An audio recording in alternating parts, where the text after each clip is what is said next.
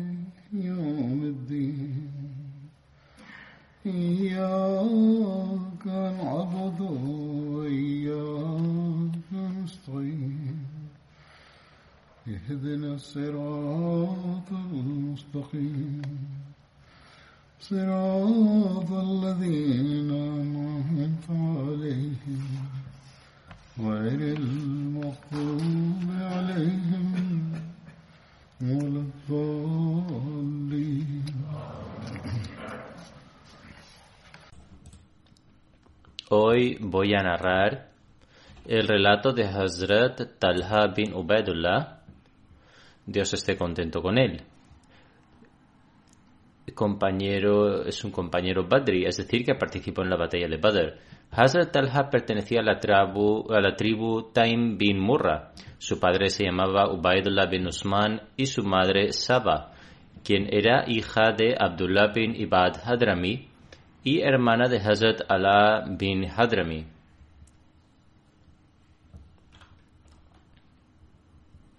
El seudónimo de Hazrat Talha era Abu Muhammad. El nombre del padre de Allah bin Hadrami era Abdullah bin Ibad Hadrami. Hazrat Allah pertenecía a Hadramaut y era el confederado de los Har bin Umayya. El santo profeta Alba de Dios sea con él le nombró gobernador de Bahrein y desempeñó este cargo hasta su muerte, cuando falleció durante el califato de Hazrat Umar, Dios esté contento con él, en el año 14 después de la Hijra.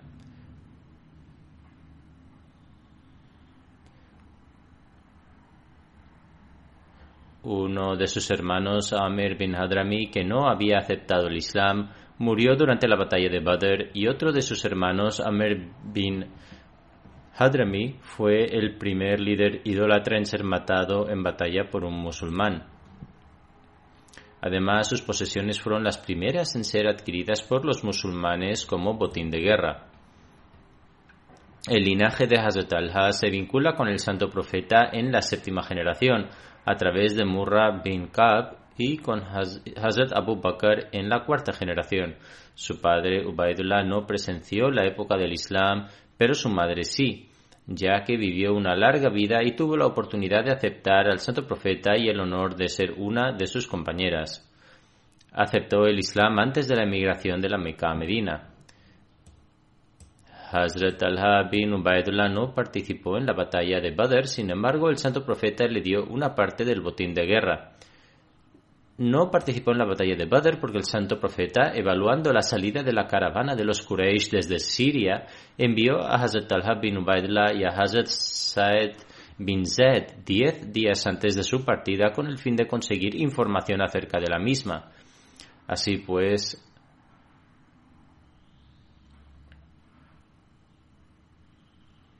ambos partieron y llegaron a Jaura donde permanecieron hasta que la caravana pasó. Ahora era un lugar de descanso situado junto al Mar Rojo, donde pasaban las caravanas que viajaban desde Hijaz y Siria. No obstante, el santo profeta, la paz de Dios sea con él, se enteró de esto antes de que Hazrat al y Hazrat Said regresaran. El santo profeta reunió a sus compañeros y partió en busca de esta caravana de los Quraysh, pero la misma escapó tomando otra ruta, es decir, partió rápidamente por un camino a lo largo de la costa. Esto también se ha mencionado anteriormente. es decir, que la gente de la caravana de los incrédulos de la Meca marchaban sin descanso día y noche para escapar de sus perseguidores. Entonces Hazrat Talha bin Ubaidullah y Hazrat Said bin Zed partieron hacia Medina con el fin de informar al santo profeta sobre dicha caravana. Sin embargo, no sabían que el santo profeta ya había partido para la batalla de Badr. Así llegaron a Medina el mismo día que tuvo lugar la batalla de Badr entre los Quraysh y el santo profeta. La paz de Dios sea con él.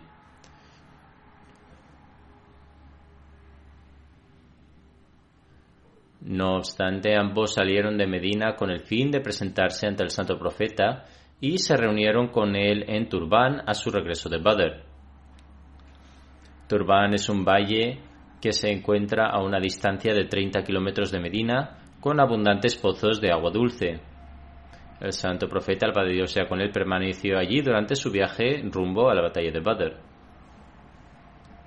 Así pues, Hazrat Talha y Hazrat Said no participaron en la batalla de Badr, aunque, como he mencionado anteriormente, el santo profeta les dio una parte del botín de la misma. Por ello, ambos se cuentan entre los participantes en la batalla de Badr. Sin embargo, Hazrat Talha sí participó junto al santo profeta en la batalla de Uhud y todas las demás batallas. También estuvo presente en el Tratado de Hubaydia y se encontraba entre las diez personas que el santo profeta, la paz de Dios con él, había dado la buena nueva en su vida misma de que irían al paraíso. Además, se encontraba entre las ocho primeras personas que aceptaron el Islam y entre los cinco primeros que aceptaron el Islam a través de la predicación de Hazrat Abu Bakr. También formaba parte de los seis miembros del comité Oshura establecido por Hazrat Umar. Finalmente, estuvo entre esos benditos individuos con quienes el santo profeta estaba complacido en el momento de su fallecimiento. Yazid bin Ruman relata que una vez Hazrat Usman y Hazrat Talha bin Ubaidullah salieron junto a Hazrat Zubair bin Awan y cuando llegaron hasta el santo profeta, la paz de Dios sea con él, éste les transmitió el mensaje del Islam y les recitó el Sagrado Corán. Les explicó los derechos dentro del Islam y les informó del honor que recibirían de Dios Altísimo. Hazrat Usman y Hazrat Talha entonces aceptaron el Islam y testificaron la veracidad del santo profeta, la paz de Dios sea con él. En esta ocasión Hazrat Usman dijo, Oh mensajero de Allah, acabo de regresar de Siria y cuando llegué a Ma'an, este es el nombre de un lugar situado justo antes de Muta, y es que durante la batalla de Muta, cuando los musulmanes llegaron a este lugar, se dieron cuenta de que los bizantinos habían preparado un ejército de 200.000 soldados para combatirlos, por lo que los compañeros se quedaron allí durante dos días. Continúa, dice, cuando a mi regreso Llegué a la tierra entre Maan y Zarka, este también es un lugar cerca de Maan, y montamos un campamento allí.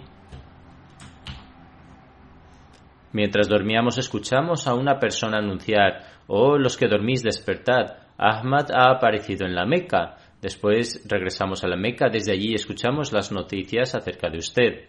Hazrat Talha bin Ubaidullah relata, yo estaba en Busra, una antigua ciudad de Siria. El santo profeta también permaneció en esta ciudad cuando fue allí para comerciar junto a su tío paterno.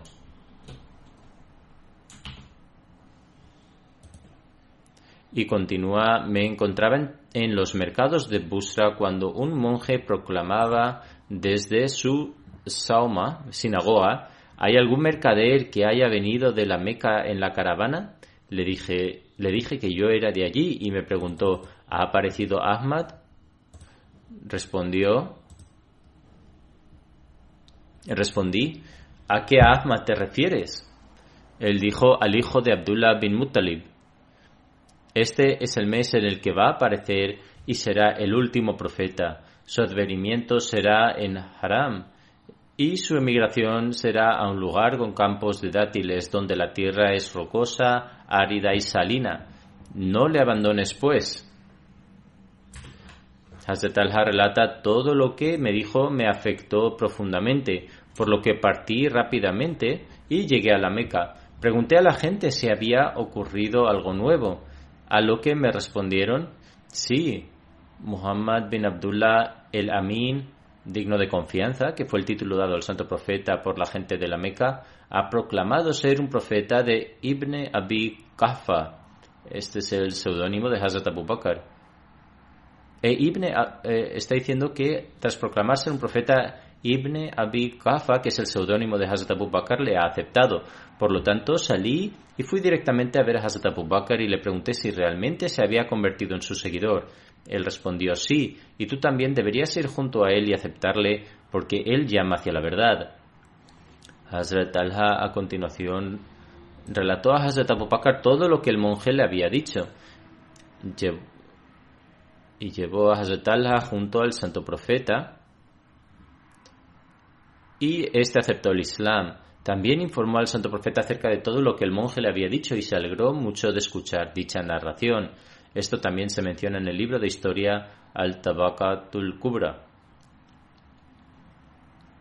Cuando Hazrat Talha aceptó el Islam, Nofel bin Huwailid bin Adwiya ató con una cuerda a Hazrat Abu Bakr, razón por la que ambos son conocidos como Karinain, es decir, los dos compañeros. Nofel era conocido en la Meca por su trato cruel, uno de los que ataron a ambos era Usman bin Ubaidullah, hermano de Hazrat Talha. Los, ataron para evitar que, que vieran al santo profeta y para que renunciaran a su fe en el Islam. En este sentido, el imam Beki ha escrito que el santo profeta, la paz de Dios con él, oró, oh Allah, protégelos del daño de los aduyá.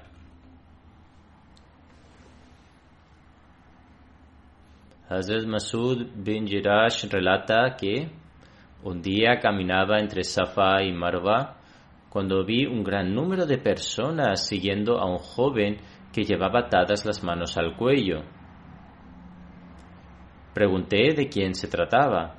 La gente me dijo que era Talha bin Ubaidullah, que había renunciado a su fe, y su madre Saba caminaba tras él mientras lo maldecía llena de enojo. Abdullah bin Saad relata sobre su padre que, cuando el santo profeta, la paz de Dios sea con él, emigraba a Medina, él llegó a ser Harar, que es el nombre de un valle situado cerca de Hijaz y también es conocido como uno de los valles de Medina. Y cuando salía de Harar, se encontró por la mañana con Hazrat al bin Ubaidullah, que formaba parte de la caravana que regresaba de Siria. Entonces ofrecieron al santo profeta y a Hazrat Abu Bakr ropa siria para que se la pusieran e informaron al santo profeta que la gente de Medina había estado esperando ansiosamente su llegada durante mucho tiempo. El santo profeta se marchó entonces con mucha prisa, mientras que Hazrat al se dirigió a la Meca.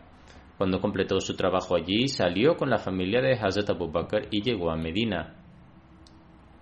Cuando Hazrat Allah y Hazrat Zubair aceptaron el Islam en la Meca, el santo profeta, la paz de Dios con él, estableció un vínculo de, de hermandad entre ellos y esto ocurrió antes de la emigración y después de que los musulmanes emigraran a Medina. El santo profeta entonces estableció también un vínculo de hermandad entre Hazrat Allah y Hazrat Abu Ayyub Ansari. Sin embargo, según otra narración, el vínculo de hermandad se estableció entre Hazrat Talha y Hazrat Said bin Zaid, y según otra narración distinta se estableció entre Hazrat Talha y Hazrat Ubay bin Ka'b.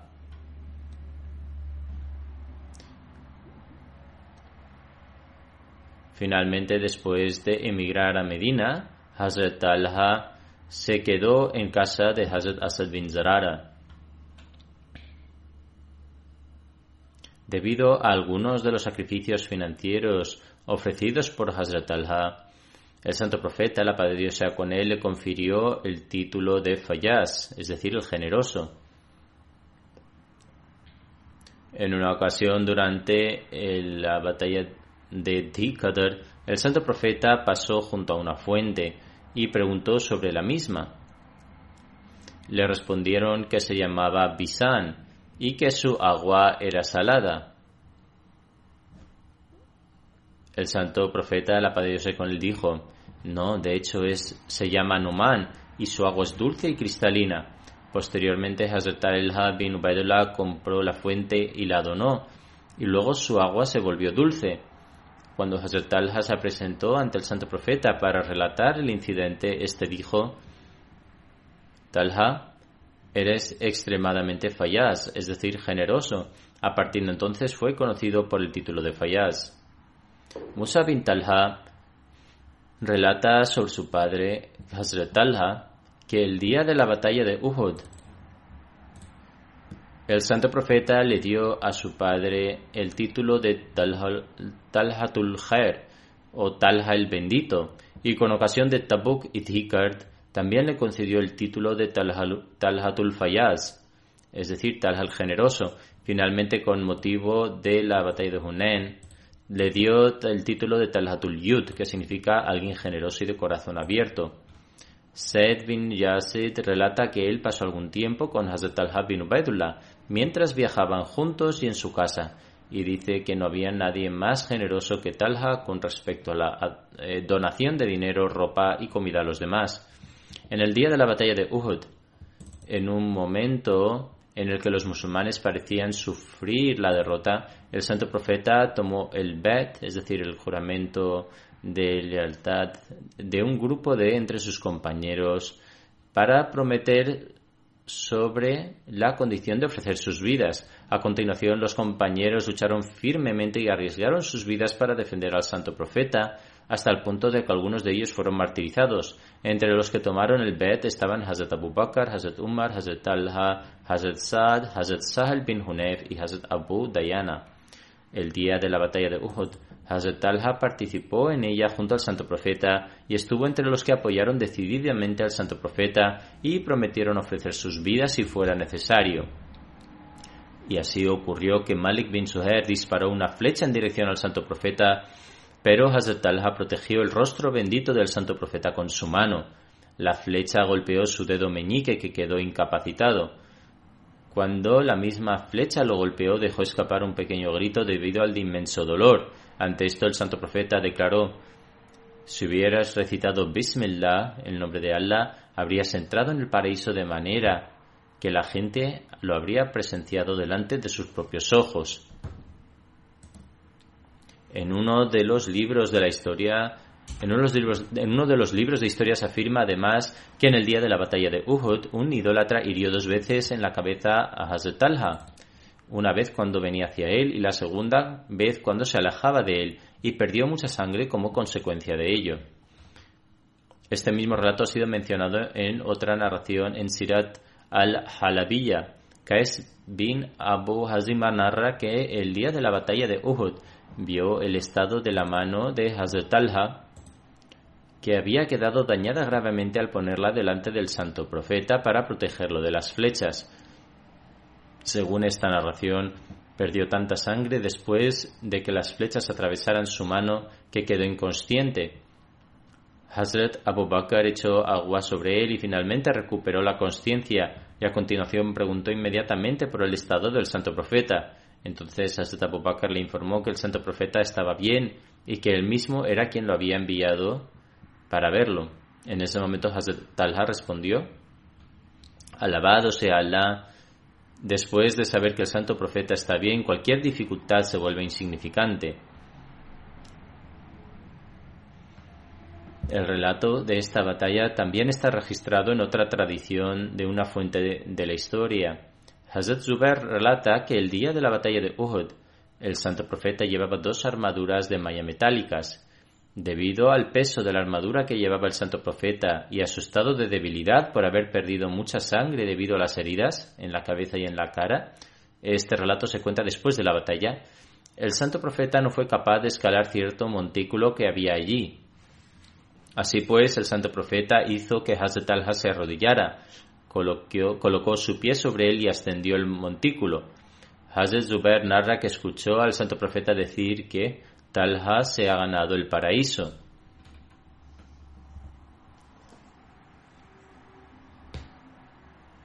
En otra narración se dice que Hazrat Talha tenía cojera en una de sus piernas y por esta razón no podía caminar bien.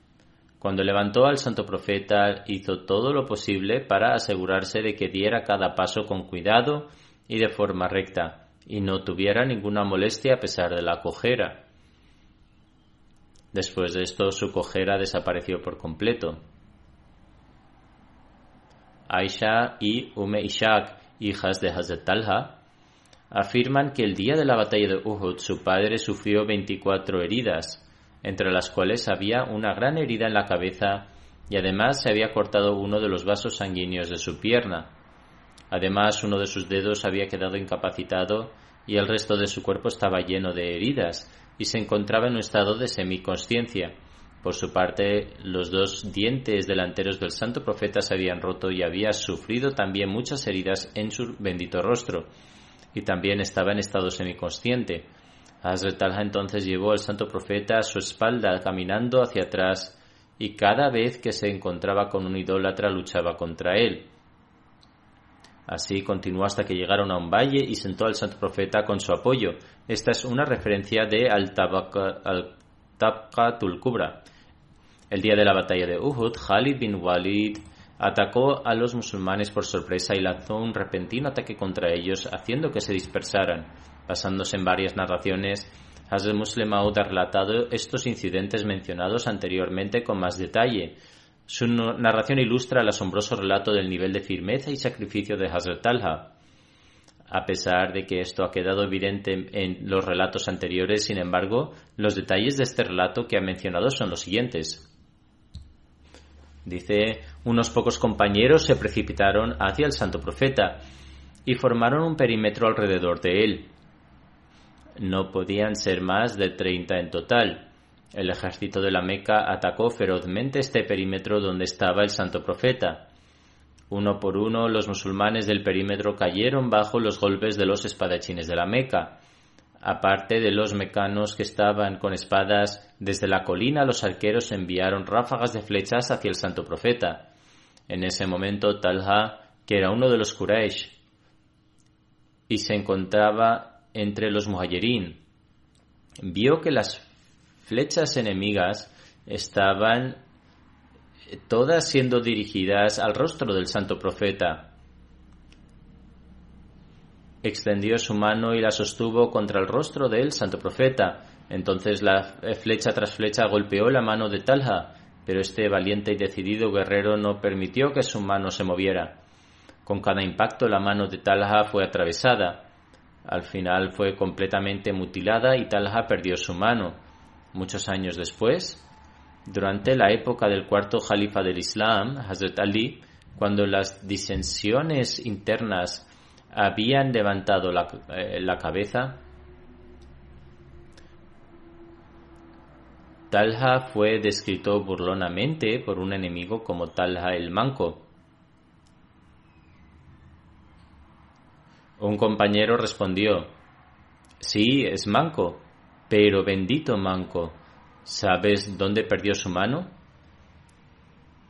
En la batalla de Uhud, en la que levantó la mano para proteger el rostro del santo profeta de las flechas del enemigo. Mucho después de la batalla de Uhud, alguien le preguntó a Talha, ¿no te dolía la mano al recibir los tiros de, flecha y el dolor te hacían llorar de angustia? Talha respondió, sí me dolía y me hacía llorar de dolor, pero me resistía a ambas cosas porque sabía que si mi mano temblaba, aunque fuera ligeramente, expondría el rostro del santo profeta a la ráfaga de flechas del enemigo.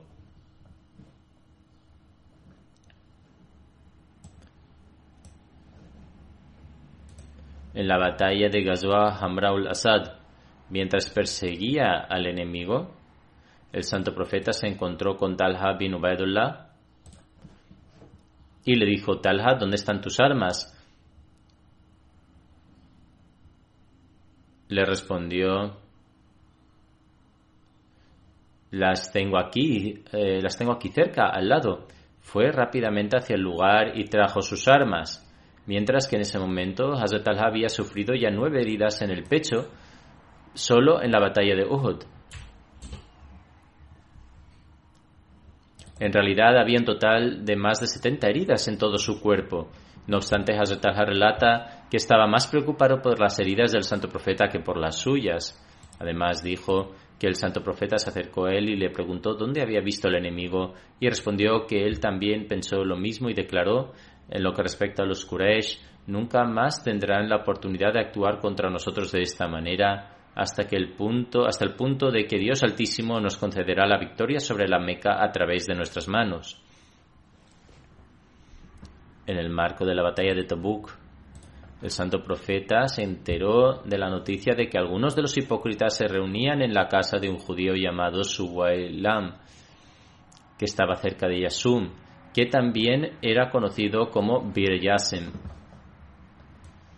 y que estaba en dirección a Siria, cerca de Ratil, y era un pozo que pertenecía a Abu Haytham bin Tayyam. El agua de este pozo era de muy buena calidad y el santo profeta ya había bebido de ella. En cualquier caso, todos se reunían en su casa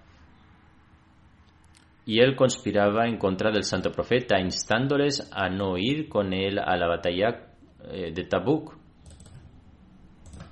Entonces el santo profeta envió a Hazrat Allah junto con algunos otros compañeros hacia su casa y les ordenó que prendieran fuego a la casa de Suwailam. Hazrat Allah actuó en consecuencia y en el tiempo en el que ocurrió esto, Zihak bin Khalifa se rompió la pierna mientras intentaba escapar por la parte de atrás de la casa. Los otros hombres también huyeron del mismo modo. Por su parte, Hazrat Ali cuenta que escuchó con sus propios oídos decir al santo profeta que Talha y Zubair serían sus vecinos en el paraíso.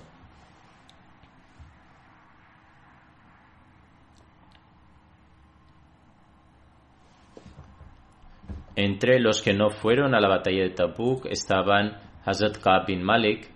Por ello fue boicoteado y después de 40 días Dios Altísimo aceptó su arrepentimiento y anunció su perdón. Cuando vino a la mezquita para presentarse ante el santo profeta, fue tras Hazrat Talha quien lo recibió, se encontró con él y lo felicitó. Pero aparte de Hazrat Talha, nadie más se levantó de la reunión y Hazrat Ka'b declaró que nunca olvidaría ese amable gesto de Hazrat Talha. Hazrat Said bin Zaid afirma, puedo dar testimonio de nueve personas a las que se le dio la buena nueva del paraíso. Incluso si menciono una décima persona no me contaría entre los pecadores.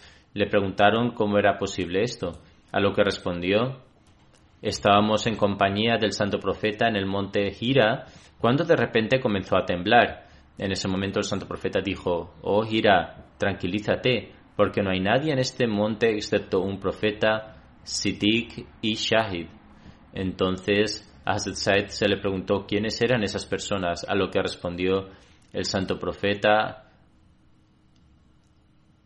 Abu Bakr, Umar, Usman, Ali, Talha, Zubair, Saad, Abu Abdur Rahman bin Auf estos fueron los nueve nombres que recibieron la noticia de que irían al paraíso. Pero cuando le preguntaron quién era la décima persona, Hazrat Said bin Zaid se detuvo un rato y luego dijo, fui yo. Hazrat Said bin Jubair narra el estado y la conducta de Hazrat Abu Bakr, Hazrat Umar, Hazrat Usman, Hazrat Ali, Hazrat Alha, Hazrat Zubair, Hazrat Saad, Hazrat Abdurrahman bin Auf y Hazrat Said bin Zaid era tal que durante las batallas se ponían delante del santo profeta y no paraban de luchar, y durante las oraciones se ponían de pie detrás de él. Hazrat Jabir bin Abdullah narra que el santo profeta dijo una vez, quien quiera ver a un mártir andando en persona debe encontrarse con Talha bin Ubaidullah. Hazrat Musa bin Talha y Hazrat Isa bin Talha narran con la autoridad de su padre, Hazrat Talha bin Ubaidullah, que Los compañeros del santo profeta, la paz con él, dijeron que un beduino se acercó una vez al santo profeta y le preguntó quiénes eran las personas a las que se refería en el versículo del Sagrado Corán. Hay algunos de ellos que cumplieron su promesa. Inicialmente, tras preguntar, el santo profeta no respondió. El, beduino le preguntó una segunda vez, pero el santo profeta no tampoco respondió. Y nuevamente, al preguntarle por tercera vez, el santo profeta permaneció en silencio. Hazrat Allah afirma: Entré por la puerta de la mezquita y en ese momento llevaba un atuendo verde. Cuando el santo profeta me vio, preguntó: ¿Dónde está el interrogador que preguntó acerca de las personas mencionadas en el versículo? Hay algunos de ellos que cumplieron su promesa. El beduino respondió, fui yo, oh mensajero de Allah. Hazrat Allah sigue narrando, el santo profeta me señaló, me señaló y dijo, tú eres una de las personas con respecto a quien se dice, hay algunos que cumplieron su promesa. Abdurrahman bin Usman escribe, en una ocasión estábamos con Hazrat al bin Ubaidullah en estado de Ihram con la intención de realizar un Hajj. Entonces, una persona trajo un ave y la presentó como una ofrenda. En ese momento, Hazrat estaba descansando. Algunos de nosotros comimos de ella, mientras que otros se abstuvieron de comer. Cuando Hazrat se despertó, se mostró de acuerdo con la acción de quienes comieron de la ofrenda y dijo, también comimos las ofrendas de otros que cazaban mientras estábamos en estado de Hiram en compañía del santo profeta. Aslam, el esclavo liberado de Hazrat Umar, narra que Hazrat Umar vio a Hazrat Talha bin Ubaidullah usando prendas que habían sido teñidas con arcilla roja a pesar de que estaba en un estado de Hiram. Hazrat Umar preguntó, oh Talha, ¿cuál es el significado de esta ropa? Es decir, la ropa teñida. Y respondió, oh Amirul Muminin, la he teñido con arcilla. Hazrat Umar respondió, oh vosotros, compañeros, todos vosotros sois líderes y la gente seguirá vuestra conducta. Si alguna persona ignorante lo ve usando esta ropa dirá que Talha usa ropa de color en estado de Ihram. Es decir, independientemente del color que se haya usado, la gente podría pensar, presentar una acusación de que en lugar de usar ropa blanca usaba ropa que había sido teñida. En otra narración se encuentran las siguientes palabras, además del hadith mencionado anteriormente, en las que Hazrat Umar declaró la mejor ropa para usar en un estado de hiram es la blanca, por lo tanto no pongáis en duda a otras personas con respecto a este asunto. Hazrat Hassan relata que Hazrat al bin Ubaidullah vendió un pedazo de tierra a Hazrat Usman bin Affan por un valor de 700.000 dirham. Cuando Hazrat Usman pagó la cantidad, Hazrat al se llevó ese dinero a casa. Pensó para sí mismo que si uno guarda esta cantidad de dinero en casa, desconoce lo que Dios Altísimo ha decretado con respecto a la vida y la muerte. Así pues, durante toda la noche, con la ayuda de otros, recorrieron las calles de Medina y dieron dinero a los necesitados. Cuando amaneció a Hazrat no le quedaba ni un dirham de esa cantidad.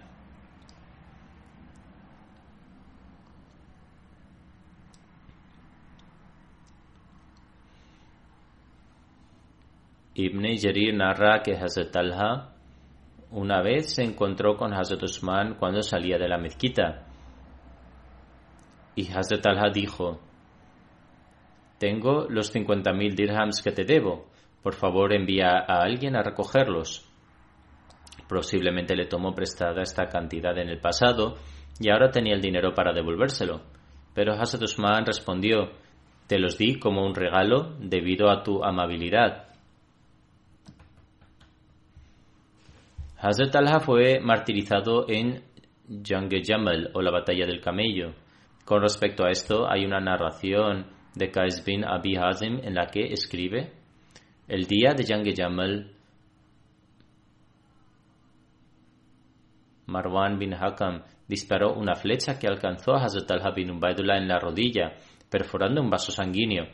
Cuando aplicaba presión sobre la herida, la sangre se detenía, pero cuando no lo hacía, la sangre brotaba. Hazrat al luego dijo, por Dios, no hemos sufrido aún de las flechas de estas gentes. Luego dijo, deje mi herida, ya que esta flecha fue enviada por Dios Altísimo. Hazrat bin Ubaidullah fue martirizado el día 10 del mes eh, Yumad al-Thani, el año 36 después de la Hijra durante Yang Yamal. En el momento de su martirio, Hazrat Talha tenía unos 64 años, mientras que, según otra narración, tenía 62. Said bin Musayyib narra que en una ocasión un hombre habló mal de Hazrat Ali, Hazrat Talha y Hazrat Zubair. Hazrat Saad bin Malik, es decir, Hazrat Saad bin Abi Bakas, lo detuvo diciendo, no insultes a mis hermanos. Sin, sin embargo, el hombre no desistió entonces Hazrat Saad se puso de pie y ofreció dos rakats de oración y realizó la siguiente súplica. Oh Allah, si estas cosas que está diciendo son castigables ante tus ojos, entonces envía tu castigo sobre él delante de mí, para que pueda ser una lección para los demás. Entonces, tan pronto como este individuo dejó la reunión, un camello comenzó a cargar contra él. El camello lo embistió en un terreno rocoso y tirándole al suelo lo aplastó y lo mató. El narrador dice que la gente fue a Hazrat diciendo, Oh Abu Isaac, alégrate porque tu oración ha sido aceptada. Ali bin Zaid narra sobre la autoridad de su padre que una persona vio en un sueño que se le apareció Hazrat Talha y le dijo que cambiara la ubicación de su tumba, ya que el agua le molestaba mucha, mucho. Se le apareció de nuevo en otro sueño y así vio el mismo sueño en tres ocasiones consecutivas. Esa persona fue a ver a Hazrat ibn Abbas y le contó su sueño. Cuando fueron a su tumba, la parte de su cuerpo que estaba sumergido en el suelo se había vuelto verde debido al agua. Por lo tanto, la gente movió el cuerpo de Hazrat Talha y lo enterró en otro lugar. Sobre ello, el narrador dice, es como si todavía pudiera presentar, presenciar el alcanfor que estaba en sus ojos, que no cambió en absoluto. El único cambio fue su cabello que se había movido del lugar. Entonces la gente compró una de las casas de Hazrat Abu Bakr por 10.000 dirhams y enterró allí a Hazrat Talha.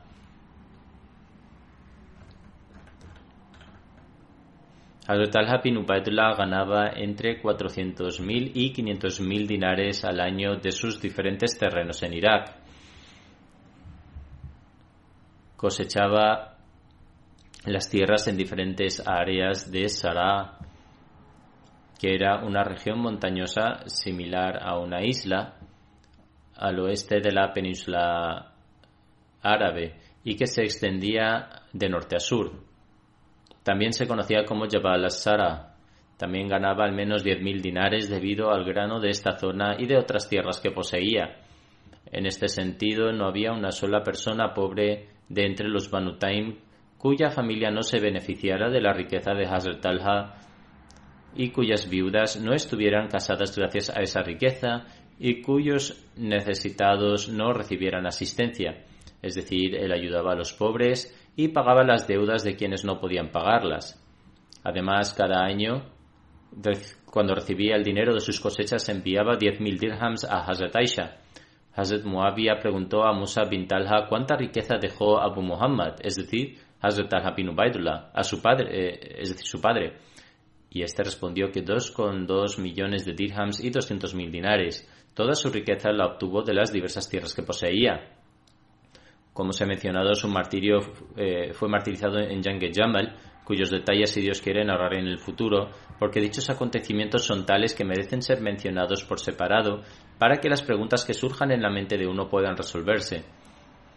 Por eso, si Dios quiere, lo narraré en el futuro. Ahora quiero decir, como mencioné en el sermón anterior, que todos deben seguir adhiriéndose a las medidas de precaución contra la actual pandemia del coronavirus. También se debe tener precaución al asistir a la mezquita. Por ejemplo, si uno sufre de fiebre leve o sufre dolores y molestias, debe abstenerse de ir a lugares públicos. Además, deben protegerse a sí mismos y a los demás. Finalmente, debemos prestar especial atención a las oraciones. Que Dios Altísimo proteja al mundo de las aflicciones.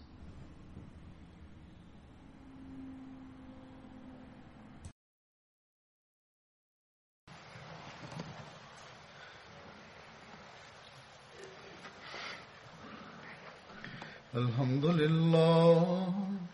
الحمد لله نحمده ونستعينه ونستغفره ونؤمن به ونتوكل عليه ونعوذ بالله من شرور أنفسنا ومن سيئات أعمالنا.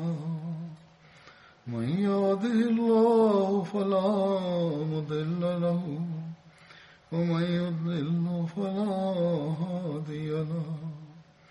ونشهد أن لا إله إلا الله. ونشهد أن محمدا عبده ورسوله. عباد الله رحمكم الله. إن الله يأمر بالعدل واللسان وإيتاء ذي القربى وينهى عن الفحشاء والمنكر والبغي يعظكم لعلكم تذكرون. اذكروا الله يذكركم وادعوه يستجب لكم ولذكر الله أكبر.